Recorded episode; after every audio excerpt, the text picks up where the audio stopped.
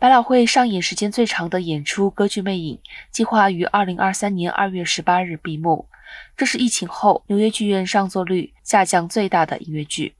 因为这是一部成本高昂的音乐剧，需要精心制作的布景和服装，以及庞大的演员阵容和管弦乐队。